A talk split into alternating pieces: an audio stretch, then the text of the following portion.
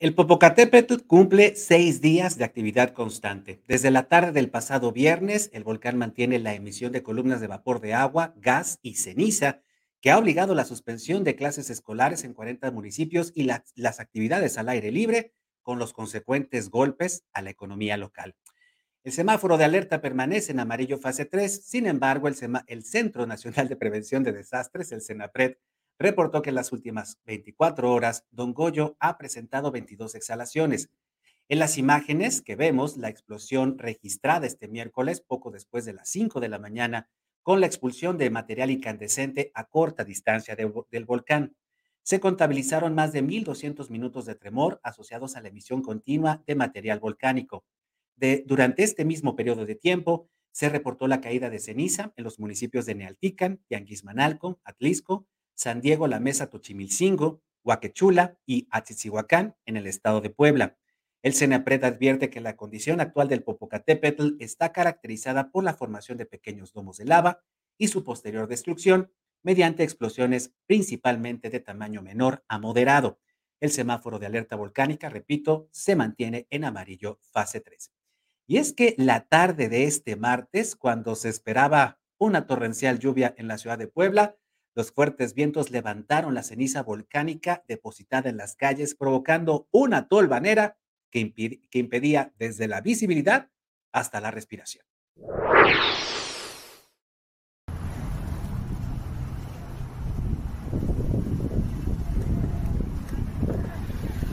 Es algo en verdad horrible lo que estamos con la ceniza que salió por todos lados, toda la ceniza que quedó por ahí, el aire la está levantando. Y vean esto. Es el centro histórico, no se puede respirar, lastima los ojos.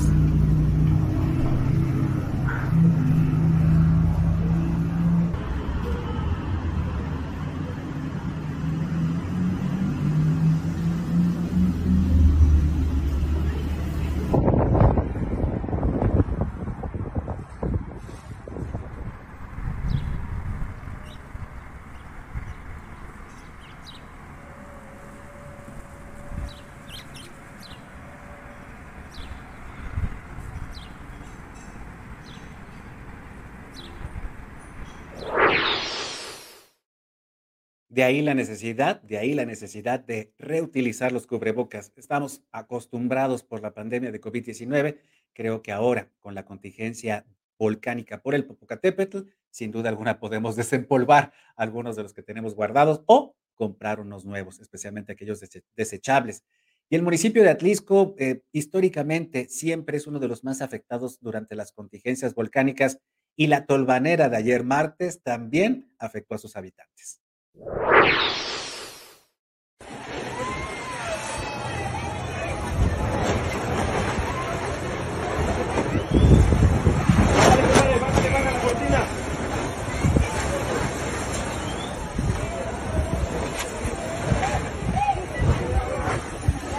fue.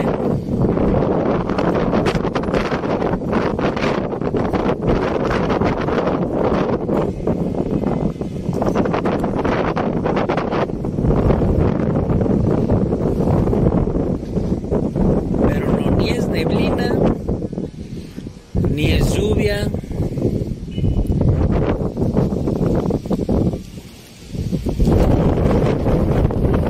creo que le fue peor a todo el municipio.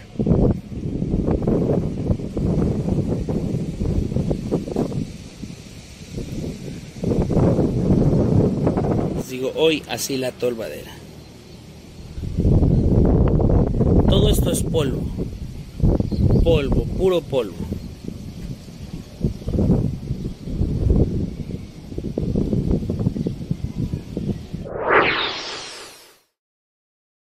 Entre polvo y ceniza, lo que decía este internauta atlisquense que compartió este video y que la agencia Es Imagen pues pudo recuperar también para, para Contigo Puebla.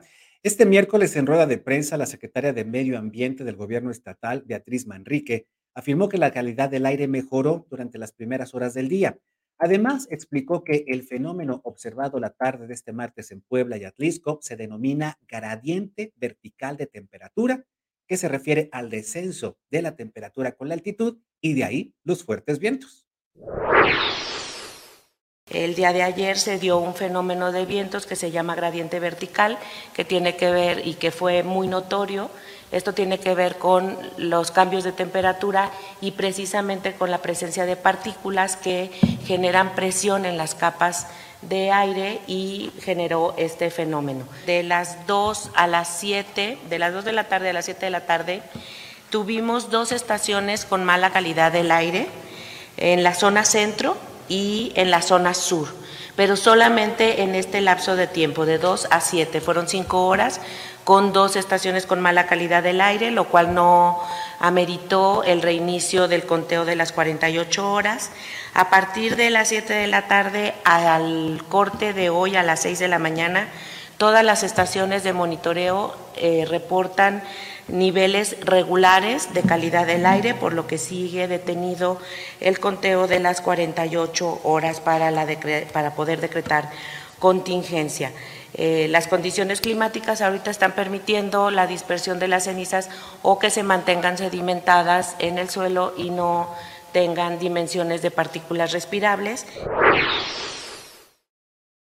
problema de que las cenizas se conviertan en partículas respirables precisamente por la movilidad. Los coches, los automóviles, los camiones la van triturando, la que se queda sedimentada sobre el pavimento. Por supuesto que los vientos la van dispersando y de ahí, repito, la necesidad de que utilicemos el cubrebocas.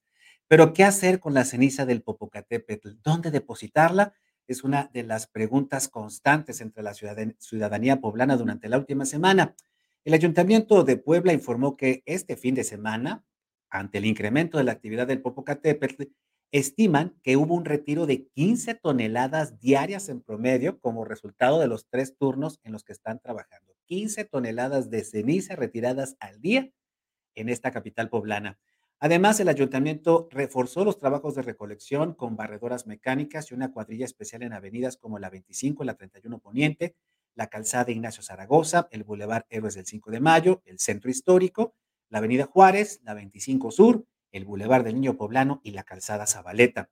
En los domicilios particulares se recomienda barrer la ceniza y depositarla en bolsas que podrán llevarse a las oficinas operativas del organismo operador del servicio de limpia, ubicadas en el Boulevard Capitán Carlos Camacho Espíritu, 237 Colonia Bugambilias, es decir, el Boulevard Valsequillo, como mejor lo conocemos, Boulevard Valsequillo, 237 Colonia Bugambilias, donde hay un, contenedor exclusivo para este material.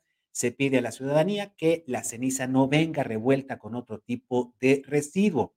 Tal parecería que esta ceniza sería utilizada por las cuadrillas de parques y jardines para entonces depositarla en eh, nuestros camellones, en nuestros parques, etcétera, etcétera, para que sirva como abono para la tierra y para las plantas. De ahí también, pues, la idea de que lo podamos utilizar también en nuestros propios jardines, en nuestras propias macetas, siempre y cuando, pues, no esté revuelta con basura o tal vez con cierto polvo que a final de cuentas no va a perjudicar a nuestras plantas. Sin embargo, a pesar de que el ayuntamiento, pues, pone a disposición de la ciudadanía este contenedor, a mí me parece que es bastante complicado, sin duda alguna, que cualquier persona eh, especialmente ahorita con estos problemas de contingencia, pues reúnas tus costales o tus bolsas de, basura y las lleves hasta el Boulevard Basequillo. Estoy pensando en alguien que vive en, no sé, en, el norte de la ciudad. Este, vaya que va a ser muy difícil poder cruzar toda la ciudad con esos costales. ¿Y en qué? ¿Cómo?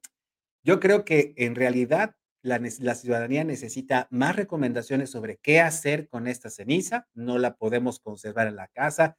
El camión recolector no se la lleva, aunque la, aunque la estemos ahí este, combinando con basura, a final de cuentas el camión recolector no se la va a llevar, no se la puede llevar, es muy pesado, puede incluso hasta estropear los mismos, los mismos mecanismos.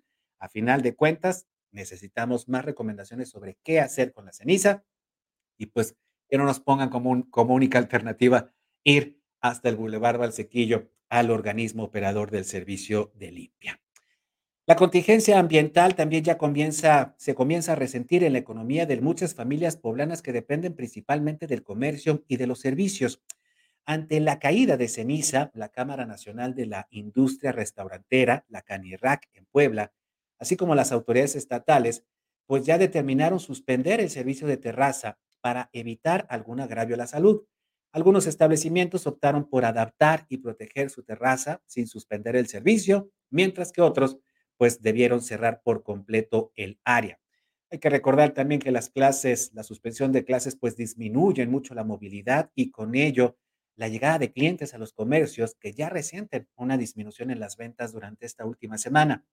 Asimismo, el gobierno de la ciudad mantiene cerradas las áreas verdes de la capital poblana, como el Parque Juárez, en la zona de Plaza Dorada, para inhibir las actividades al aire libre. Sin embargo, otros parques, como el Parque Ecológico, que depende del gobierno del estado, está abierto sin ningún problema. Ahí que, pues ya las autoridades estatales y municipales determinarán qué hacer con las áreas verdes, si las dejan abiertas o las dejan cerradas, pues dependiendo también de la estimación sobre la caída de ceniza y pues la responsabilidad personal de cada uno de los habitantes de esta ciudad sobre qué hacer sobre nuestra salud respecto a esta contingencia volcánica. Síguenos en Facebook y en Twitter. Estamos contigo, Puebla.